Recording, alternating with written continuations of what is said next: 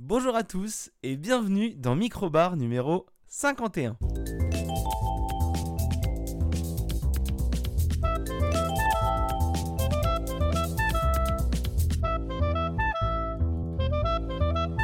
Bienvenue dans ce nouvel épisode de Microbar. hein. On se retrouve chaque lundi sur la chaîne Minibar Radio.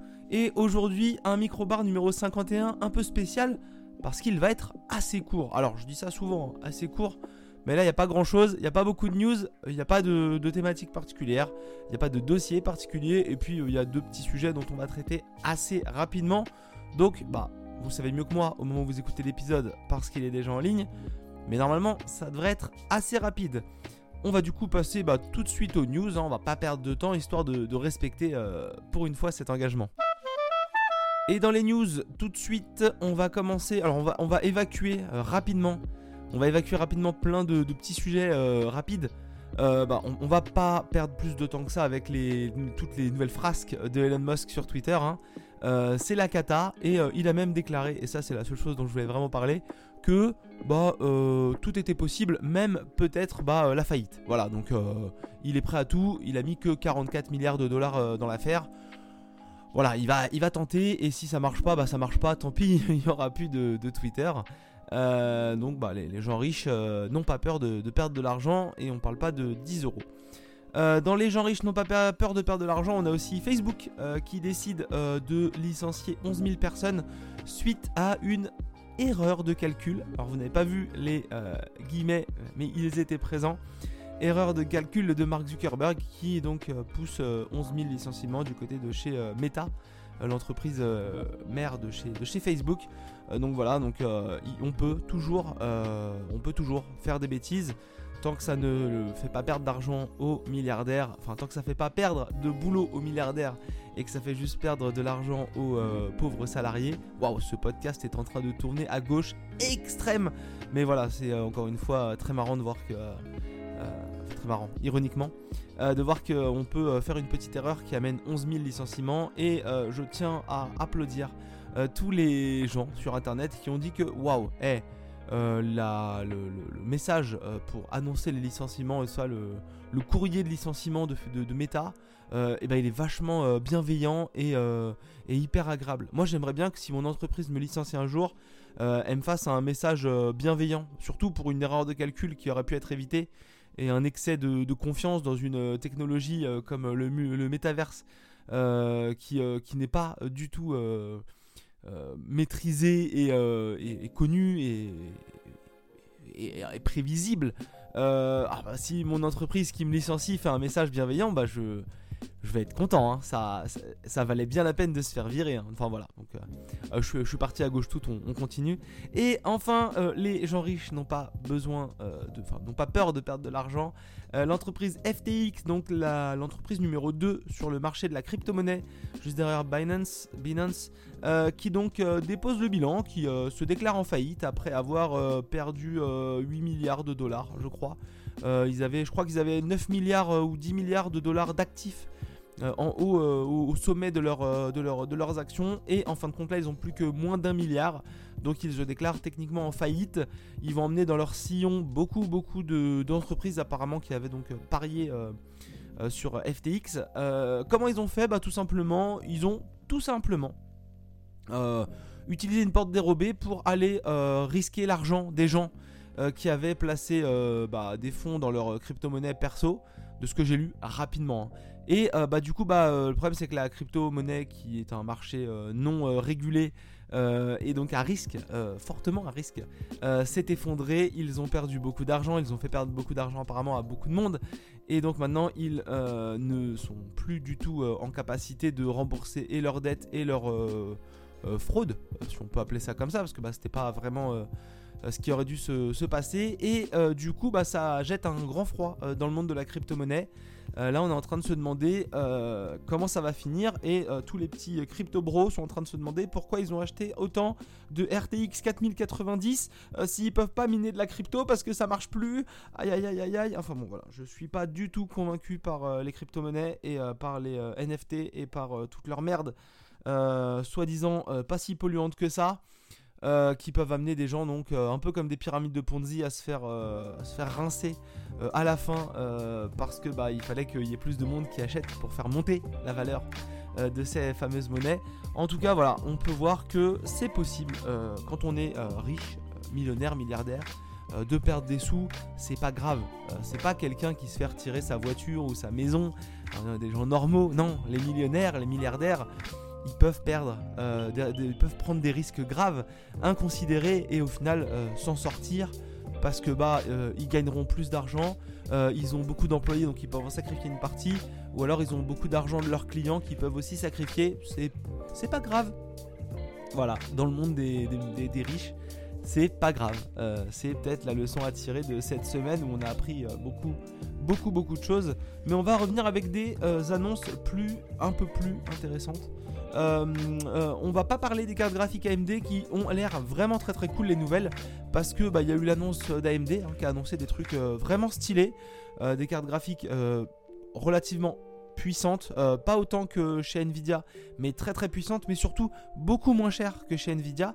Euh, ce qui pousse d'ailleurs Nvidia à euh, sortir en accéléré une, 3, une 4070 Ti. Donc ça va être certainement la fameuse 4080 qu'ils avaient annoncé, qu'ils ont annulé et qui vont rebrander sur de la 4070 Ti. Mais j'ai pas eu, j'ai vu passer, alors du peu que j'ai recherché, hein, je vais pas vous le cacher, j'ai pas vu passer beaucoup de vrais tests, de, de, vraies euh, analyses euh, des produits. Mais euh, bah, comme d'habitude chez AMD, c'est moins cher et ça a l'air d'être à peu près aussi efficace. En tout cas en rapport qualité-prix, c'est très très fort. Donc du coup, Bon, si vous avez une carte graphique AMD comme moi, parfois vous avez des galères, pas mal, mais c'est pas cher. Donc ça vaut peut-être le coup de s'embêter un petit peu. Il n'y a pas tous les tous les suivis logiciels de chez Nvidia, ça c'est clair, chez AMD. Mais par contre, vos cartes graphiques vous coûtent vraiment euh, relativement moins cher euh, sur, le prix d'achat.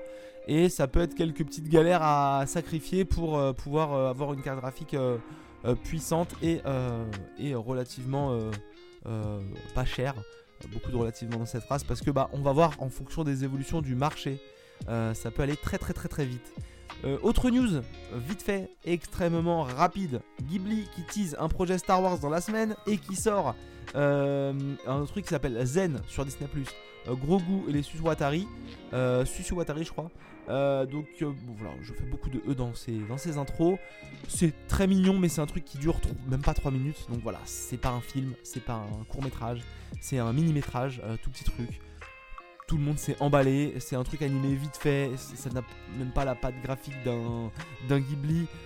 Euh, voilà, c'était vraiment pour dire on a collaboré sur un projet et euh, c'était très cool et voilà, ça fait de la pub pour euh, Disney Allez-y parce que ben, en fait le problème des projets courts de chez, de chez Disney et on en reparlera prochainement parce que j'ai beaucoup de, critiques à émettre sur les, les tous les mini-séries, on va dire toutes les mini-séries de Disney.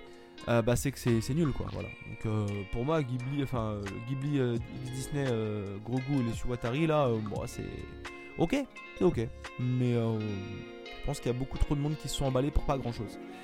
je calais un avis dans les news, on est nickel. Et enfin, on va venir un peu dans le monde, on va venir un peu dans le monde des jeux vidéo avec la mini news. Apparemment, Sony décide de lancer le projet d'une PS5 Lite. Alors, ça fera pas de mal, hein, vu le bestiau à voir sous quelle forme ça va se prendre. Est-ce qu'ils vont pas faire une PS5 Lite uniquement euh, des maths? Euh, parce que bah, le lecteur de Blu-ray prend de la place hein, très clairement. Euh, est-ce qu'ils vont pas décider de faire une, une PS5 Lite au même prix? Parce que bah, d'habitude quand ils sortent la PS5 Lite ils la font moins cher. Mais là tout le monde se l'arrache et elle n'est pas encore en vente. Donc voilà, la question c'est Qu'est-ce que va amener cette PS5 Lite? Dans combien de temps elle va être disponible? Sachant que le PSVR 2 est euh, prévu à 600 euros en février, je pense qu'on a un petit peu le temps sur une PS5 Lite, étant donné que c'est toujours galère. Troisième Noël, si je dis pas de bêtises, euh, troisième Noël depuis sa sortie, et c'est toujours euh, galère. Non, c'est deuxième Noël? Je sais plus, les amis. Non, c'est le troisième. Elle a deux ans, donc c'est le troisième Noël pour c'est le troisième Noël pour la, pour la PS5 et c'est toujours un, petit peu la galère pour, euh, pour en acheter. Enfin, dernier sujet, Nintendo qui a fait le 9 novembre un Indie World. Indie World euh, du 9 novembre, donc c'est le petit euh, genre de...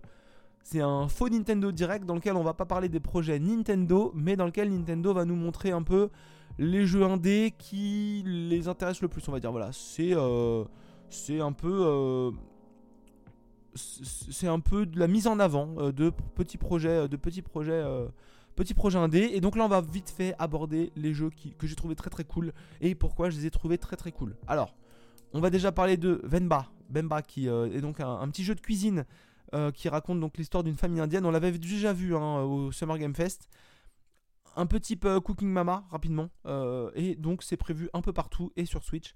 Euh, du coup au printemps de l'année prochaine.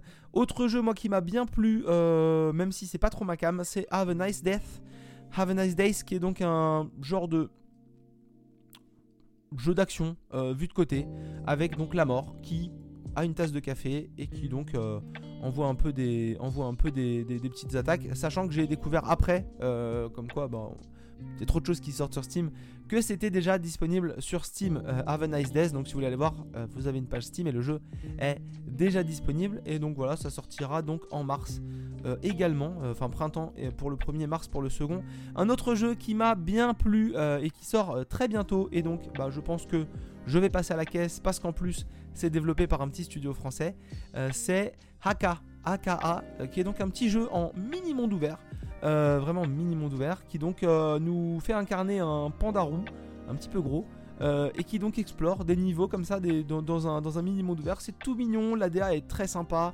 ça me rappelle un jeu dont on avait parlé, mais je n'ai plus le nom parce que je suis un boulet, dont on avait parlé dans, dans Minibar ou dans Microbar. Maxime l'avait fait d'ailleurs aussi. et donc c'est un jour où on incarnait un petit oiseau euh, dans un monde ouvert aussi qui partait en colonie. Je vais vous retrouver le nom tout à l'heure parce que bah, euh, je vais enquêter entre temps. En tout cas, AK, ça a l'air très très beau. Ça sort le 15 décembre, donc c'est vraiment dans un mois, au moment où on écoute euh, le podcast. Et donc, et bah, je pense qu'il y a moyen de passer un bon moment et ça devrait pas être trop trop long. Ça devrait être un jeu assez, assez court. enfin, le jeu suivant, pas enfin du tout, le jeu suivant. A Short Hike, voilà. AK, c'est un peu comme The Short Hike dans l'idée. Euh, mini monde ouvert dans lequel on peut se balader un peu partout et on fait plein d'activités différentes. Euh, la suite du Indie World, euh, Indie World, du coup c'est Paper Grind. Paper Grind, donc notez un peu les titres hein, si vous y pensez. Paper Grind, c'est Aka, ça semble sortir que sur Switch, pardon les auditeurs, c'est un peu l'arrache là. Paper Grind, c'est un jeu d'action, enfin un jeu de, pas de grind. Euh, mais un jeu dans lequel vous interprétez un personnage qui a une genre de foreuse. Euh, et donc il va falloir partir euh, forer non-stop dans plein de niveaux, avec donc des petits niveaux avec des, genres d'énigmes où il va falloir forer. Il y a des plateformes qui se replient. Il faut passer dans le bon sens des plateformes. Il y a des niveaux où il faut aller attaquer des monstres et ressortir en bondissant dans l'extérieur et puis retomber en forant. Il y a des sols qui se forent, des sols qui se forent pas. Donc vraiment, il faut enchaîner. Et donc quand on est en train de forer, on peut pas s'arrêter. Donc il faut vraiment gérer ces, trajectoires entre jeu d'action et jeu de, grind, euh, un, petit côté, un petit côté pixel art euh, assez flashy. Ça a l'air très très cool. Ça sort sur PC et Switch au printemps également. Et euh, franchement, je, vais, je vais garder ça à l'œil de mon côté. très clairement, ça, ça me branche. ça me branche. On a eu pas mal de jeux aussi, hein, très différents dans cette Indie World. Et c'était plutôt riche au niveau de la, au niveau de la, de la, de la euh, diversité, on va dire. Euh, Desta, The Memories Between, qu'on avait déjà vu également cet été par euh, Hus True Games. donc, oh, je perds mes, mes titres, je perds mes titres de, de, jeux vidéo. Hein. donc, c'est d'un studio qui fait beaucoup de jeux très intéressants dans les vallées. J'ai plus le nom, je suis désolé, je, suis épuisé dès le lundi matin, c'est une horreur. En tout cas, Desta, ça sort sur Switch, PlayStation, Xbox, PC, ça sort partout. C'est en début d'année 2023. Et grosso modo, euh, entre le roguelite et la balle au prisonnier en tour par tour. Voilà. Euh, la DA est assez cool. Euh, à voir et je crois qu'il y avait même une idée de le sortir sur Netflix ça, ça, faisait partie des trucs donc pourquoi pas Netflix? En tout cas niveau jeu il y a moyen de passer un bon moment on va finir avec on va finir. Je vais pas vous parler de. Je vais pas vous parler de ça. Ça m'intéresse pas. Euh, Botany Manor, ça a l'air euh, mignon, mais euh, c'est un jeu d'énigmes vraiment en écran fixe, donc voilà. Non, ce dont je voulais vous parler, surtout, on évite Rogue Legacy, c'est Blanc, qui est donc un jeu qui a plu à beaucoup, beaucoup de monde, vraiment, beaucoup de monde, et qui est également un jeu développé en France. Donc voilà, beaucoup de côté chauvin dans ces news, puisqu'on va parler donc d'un autre jeu développé en France par Casus Ludi. à Nantes d'ailleurs. Et donc c'est un jeu coopératif dans un monde donc en noir et blanc. Et donc on va interpréter tour par tour, si je ne dis pas de bêtises, ou à deux, je ne sais plus si ça avait été précisé, un fan blanc et un louveteau noir qui vont donc comme ça devoir collaborer dans ce monde en noir et blanc. Donc le louveteau est, noir, le, le, fan est blanc. Et donc on va comme ça devoir bah, parcourir un, petit monde pour pour euh, revenir dans nos familles respectives. Ça sort euh, bah, pour la Saint-Valentin, 14 euh, février 2023, et ce sera disponible sur Switch en exclusivité console et sur PC. On passe le Rogue Legacy 2 parce qu'il est déjà sorti depuis longtemps et celui-là je le connais et personnellement ça j'ai pas accroché. Et blanc c'est très cool, mais moi mon petit coup de cœur perso, parce que ça m'a bien, ça m'a bien branché, c'est Dordogne. Euh, Dordogne, c'est très mignon, c'est magnifique. niveau des je trouve ça magnifique. Euh, puisque bah, c'est développé par encore un studio français, voilà. Alors moi je suis très jeu et je suis très studio français, donc au moins c'était mon indie world à moi, euh, c'était ma cam. C'est développé par un je ne sais quoi, studio donc situé par Bordeaux, et donc Bordeaux qui est pas très loin de la Dordogne, c'est parfait. Et donc on va incarner Mimi, une jeune femme qui revit un peu des souvenirs d'enfance. c'est il y a un côté effet peinture. Euh, euh, je sais pas comment vous décrire le, côté graphique. Allez voir, mais c'est vraiment très beau. C'est sincèrement très très beau. Il y a un côté aquarelle, voilà. je sais pas trop. Euh, euh, il y a un côté extrêmement aquarelle, c'est magnifique. On va donc revivre des souvenirs d'enfance. On va, se rappeler ce qui s'est passé. On va prendre des photos avec, euh, un, appareil photo euh, Polaroid. on va se balader dans des décors donc purement français de, la, de, Dordogne. C'est vraiment très très beau. Ça sort également au printemps et ça sort partout. Mais il y a moyen que sur la Switch, puisque les graphismes sont pas exigeants, mais ils sont juste magnifiquement au niveau, magnifiques au niveau de la DA, pardon. Il y a moyen de passer un bon moment. Donc voilà, si vous êtes euh, un peu comme moi, Kamé, jeu indé, euh, studio français, euh, go quoi. C'est votre indie world. Je vous en ai au moins cité trois qui ont l'air très très cool. donc bah franchement, let's go, c'est parti. On va, on va se, faire plaisir. Voilà pour les news. Et on va passer tout de suite aux deux petits sujets. On se fait 17 minutes. On, va, on va être dans la demi-heure. Je suis très content de ce petit podcast. Et pour le premier sujet, on va parler de Brooklyn Nine-Nine saison 8. Brooklyn Nine-Nine, c'est donc une série euh, humoristique qui nous fait suivre les aventures de Jack Peralta et ses coéquipiers, qui sont donc des, inspecteurs de police dans la euh, dernière, enfin dans la je sais pas si c'est la dernière d'ailleurs, dernier commissariat de, Brooklyn, mais c'est le 99e commissariat, donc euh, à New York, euh, à Brooklyn du coup, dans lequel on va donc euh, bah, suivre les aventures, les enquêtes et les vies privées aussi de plein de, collègues, de coéquipiers dans la police. une série donc très très marrante, vraiment une série, j'en ai déjà parlé, j'avais dit que c'était très très cool. Et franchement, euh, la série a déjà survécu une première fois à une programmation, un arrêt programmé. Elle avait été reprise par une, autre chaîne pour la faire durer un petit peu. Et là, à un moment donné, comme toutes les bonnes choses, il faut qu'il y ait une fin. Donc, ils ont décidé euh, à la fin de la saison 8 de mettre un terme à la série, euh, dans laquelle on avait suivi comme ça toutes les aventures de, plein de personnages, des personnages qui étaient, qui étaient partis, des personnages qui étaient restés à moitié à travers des écrans. C'était très très marrant. Franchement, c'était très très cool. Et donc là, la saison 8, c'est terminé. Une saison 8 qui était selon moi, euh, très très cool, mais moins marrante. Euh, moins marrante, pourquoi? Parce qu'ils ont un peu écouté les critiques. Euh, bon ou mauvais choix, je ne sais pas. Euh, je pense que c'était une chose à faire, mais pas facile. Euh, suite à tous les, toutes les problématiques avec la police aux États-Unis ou même partout ailleurs, mais principalement aux États-Unis, et toutes les affaires George Floyd, Black Lives Matter et tout ça, on, les a un peu critiqués du fait bah, de, parler de la police, mais de jamais parler des problèmes de la police, de jamais dénoncer les dérives de la police. Et donc ils sont un peu lancés dans cette saison 8 en se disant ok, on va on, va corriger euh, ce qui n'a pas été euh, correctement fait euh, dans les précédentes saisons.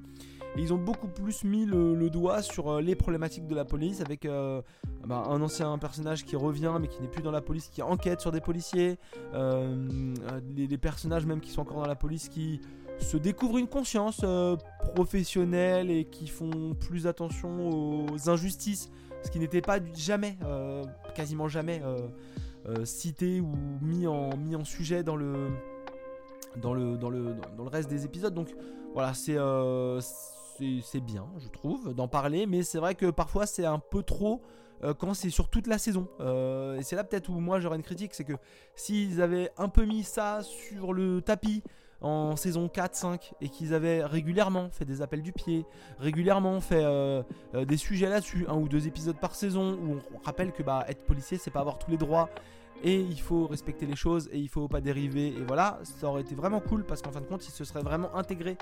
Euh, bah, dans leur époque, parce que bah, la police, bah, c'est très cool, la police on en a besoin, mais on a aussi besoin qu'elle respecte les règles qui lui sont, fixées.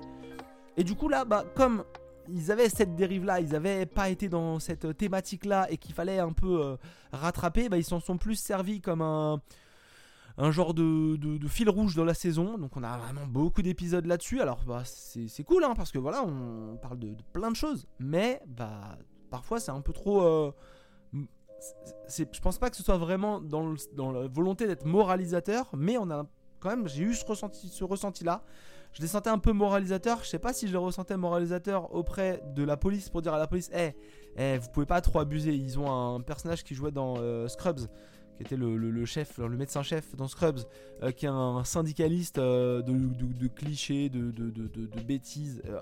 lourd le personnage parce que on sent qu'ils veulent vraiment dénoncer un truc, mais on le voit apparaître trop souvent et on le voit vraiment trop lourd et trop, trop cliché. Euh, là où la série pour moi tombait pas autant dans les clichés par le passé, euh, même s'il y avait des trucs euh, qui étaient lourds et des trucs qui étaient pas toujours marrants, mais ah c'est dommage, c'est dommage, c'est dommage de, d'être, trop tombé là-dedans. Et puis bah il y avait une habitude qui s'était créée dans les Brooklyn, dans les saisons de Brooklyn Nine, c'était le, le casse d'Halloween. Euh, qui était donc un épisode spécial où ils devaient euh, tous se défier et euh, qui prouvait que la police, dans la police, ça bosse pas des masses, puisque bah, ils faisaient pas d'enquête et juste ils s'affrontaient pour obtenir un objet et être le, roi entre guillemets de, l'année. et donc ils finissent la saison là-dessus et j'ai trouvé que c'était pas le casse le plus fun, même s'ils ont tenté des trucs. Euh, c'était moins marrant que certaines années où ils se déchiraient de, plein de façons pour, euh, et qui se truandaient les uns les autres parce qu'ils avaient préparé euh, le casse depuis tant d'années, qu'ils connaissaient tout le monde par cœur. Ils savaient comment lui allait réagir, donc il allait faire ça, et puis lui il réagissait comme ça, et puis d'un coup il savait que lui il savait qu'il allait réagir comme ça, donc il réagissait autrement. Ouais, c'était c'était marrant. C'était marrant avant. Là c'est cool, mais c'est moins marrant. C'est une saison 8, c'est dommage, mais c'est trop souvent le cas. bah on n'est pas au pic de la série. Euh, très clairement, elle est redescendue. Certainement pour ça qu'elle est arrêtée. Euh, si vous avez l'occasion de, mater Brooklyn Nine-Nine, c'est une très bonne série marrante et ça, défile bien. Et euh, c'est une série qu'on peut picorer comme ça de temps en temps. Il n'y a pas de, géants, de, trucs mystères géants, de difficultés folles ou de fils rouges incroyables. C'est des petits épisodes qu'on peut même regarder dans le désordre. ça, ça pourrait largement aller sur Energy 12 et toutes les chaînes de la TNT en diffusion facile voilà, euh, c'est euh, un épisode des conneries et puis voilà, parfois il y a des, conséquences, il y a des, causes à certaines réactions, mais si vous n'avez pas tout, bah, c'est pas grave, euh, vous le regardez pour la vanne quoi. Donc voilà pour la fin de Brooklyn Nine-Nine, vous n'en entendrez plus parler normalement dans cette émission. On va passer du tout au deuxième sujet. Et donc le dernier sujet c'est Don't Worry Darling, Don't Worry Darling qui est donc réalisé par Olivia Wilde, qu'on a connue en tant qu'actrice euh, par le passé, hein, qui est réalisatrice depuis peu de temps. Je crois qu'elle a fait du clip un petit peu. Et puis ensuite, elle a réalisé Booksmart, que j'ai pas eu l'occasion de voir. Et puis elle a réalisé euh, euh, Don't Worry Darling. Et elle a aussi, elle est aussi en pardon en projet sur deux films. Il y en a un, je ne me rappelle plus le nom, et l'autre c'est un film qu'elle a signé avec Sony pour faire un personnage de comics Spider-Woman. Voilà, elle est sur un, film Spider-Woman en projet. Donc ça c'est l'actualité de euh, d'Olivia Wilde. Et donc euh, Don't Worry Darling, c'est avec euh, Florence Pugh, qu'on a vu récemment dans le dernier... on va pas y arriver, Black Widow, Black Widow, Midsommar, une actrice moi que j'aime beaucoup, que je trouve très très cool, qui peut jouer plein de trucs et que vraiment qui est, très sympa. Harry Styles, l'ancien chanteur, de euh, One Direction, euh, voilà, je cherchais. Et puis bah, Chris Pine, voilà, que vous connaissez certainement, Chris Pine, puisque bah, on l'a vu entre autres euh, dans les Star Trek, hein, la trilogie, on l'a vu dans Wonder Woman. aussi récemment. Il avait un rôle assez cool dans Wonder Woman. Et puis bah on l'a vu dans aussi pas mal de choses.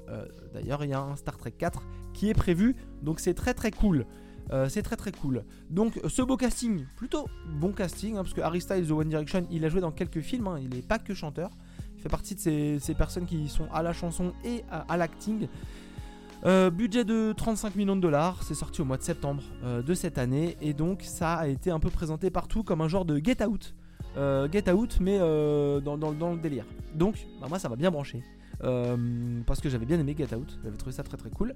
Et donc on se lance dans Don't Worry Darling et on va suivre les aventures d'Alice. Alice, elle est mariée à Jack, donc interprété par Harry Styles, et Alice c'est Florence Pug. Et donc, ils vivent euh, dans une petite banlieue, dans les années 50, dans la ville de Victory, en Californie. Et la vie est belle, la vie est parfaite. Euh, Alice est donc femme au foyer, euh, elle s'occupe de, la maison, pendant que Jack est ingénieur dans l'entreprise Victory, ou Projet Victory. Jack va travailler la journée, Alice s'occupe de la maison, elle va faire un peu de cours de danse. voilà, mais la vie est très belle. Elle prépare le repas du soir quand Jack rentre, et puis bah voilà, euh, euh, c'est vraiment le cliché de la vie américaine dans les années 50. Hein, euh, quand ils rentrent, ils font l'amour, ils racontent leur journée. Mais le seul truc qu'elle ne doit pas savoir, c'est ce que fait Jack au travail, Jack au travail, quand il bosse sur le projet Victory. voilà, c'est un secret. Les journées se suivent et se ressemblent hein, tous les jours. Florence, enfin Florence Alice, fait le ménage, range, prépare le repas, va à son cours de danse, pendant que Jack va au travail. Le matin, on voit, euh, vous savez, c'est les petits quartiers où euh, toutes les maisons sont autour d'un faux rond-point, d'une grand, grande route, euh, d'une grande rue ronde.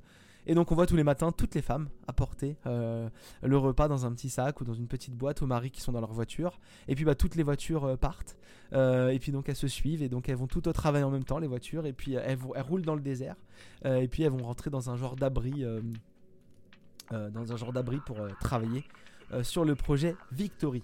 Euh, ce projet Victory, il est chapeauté par Frank, euh, Chris Pine, qui est donc le grand patron et qui donc euh, bah, fournit tout aux familles, puisque bah, il a conçu le projet du, quartier, il dirige la ville sur le, projet Victory. Et donc bah, comme ça, voilà, on, suit les aventures de cette vie parfaite. Voilà, cette vie parfaite. Les, femmes s'occupent des enfants dans, toutes les maisons, s'occupent de tout ça. Et puis un jour, on, apprend, on suit un peu à distance en suivant Alice, qui avait une femme qui s'était euh, aventurée dans le désert, pas loin d'où travaillent les, hommes. Et donc depuis ce jour-là, elle a un peu perdu la tête. Elle a un peu, elle est un peu à distance. Voilà, elle est plus euh, aussi saine. Et puis bah Alice elle s'inquiète pas trop. Et puis à mon des fois, il lui arrive des trucs bizarres à Alice. Euh, par exemple, très rapidement, elle est en train de nettoyer sa vitre. Donc elle a une belle maison, hein, elle a une belle vitrée. Derrière, il y a un mur, il y a un mètre, un mètre cinquante entre la vitre et le mur. Et donc, bah, elle nettoie, et puis elle se rend compte que le mur se rapproche de la vitre. Tout doucement, il se rapproche. Et puis il se met à l'écraser contre la vitre. Et puis elle est complètement pressée entre le mur et la vitre. Et on a ce plan de l'extérieur, du coup on la voit complètement écrasée contre la vitre. Et puis d'un coup plus rien en fait. Non, le mur ne s'est jamais rapproché. Et, donc euh, bah, tout va très bien. Et donc elle continue sa vie et il va arriver un événement euh, grave euh, qu'elle va voir qui va commencer à la perturber, le, suicide euh, d'une personne, c'est pas trop loin du début. Et à un moment donné, elle va voir un avion s'effondrer, tomber du ciel, complètement s'écraser dans le désert. Et elle va décider d'aller dans le désert pour aller voir l'avion. Et là, tout le tournant du film, on va commencer à comprendre pas mal de trucs rapidement. Et ça part un peu en thriller psychologique voilà euh, ils disent que c'est un film à énigmes, mais il n'y a pas trop d'énigmes, c'est plus du psychologique. Et on va suivre un peu euh, les, les atermoiements des gens qui habitent là-bas, les, gens qui disent non, mais il n'y a pas de problème, et puis les gens qui disent hum, il y a, peut-être un problème. Et à la fin, on sait ce qui se passe, on comprend, mais du coup, voilà, c'est euh, c'est pas au niveau de Get Out, très clairement. moi, j'ai, si je devais faire un classement, Get Out est, est au-dessus. Et d'ailleurs, c'est ce qui me donne envie de voir Nope, dont on parlera peut-être prochainement quand j'aurai l'occasion de, le voir.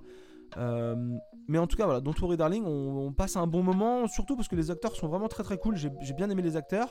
C'est pas un grand film, c'est bien réalisé, c'est bien joué, c'est bah, c'est cool, euh, c'est cool pour ce que c'est et franchement, euh, si vous avez l'occasion de le voir, ça vaut la peine d'être vu. Ne serait-ce que pour, bah, pour regarder un peu ce, film-là et, passer un, moment, un moment devant la télé assez sympa. Mais voilà, après, sinon, c'est très clairement pas le film de l'année, euh, ça n'aura pas des, notes folles, mais moi ça me conforte dans l'idée que Olivia Wilde peut être une, euh, réalisatrice très très cool. Ça me donne envie du coup de voir euh, Booksmart, parce que bah, j'avais entendu vraiment beaucoup de choses très très bien, et, Olivia Wilde d'ailleurs joue dans son film, donc c'est en plus c'est très très cool. Quand j'ai vu qu'elle avait réalisé et qu'elle joue un rôle, un second rôle vraiment vraiment bien et à la fin déchirant.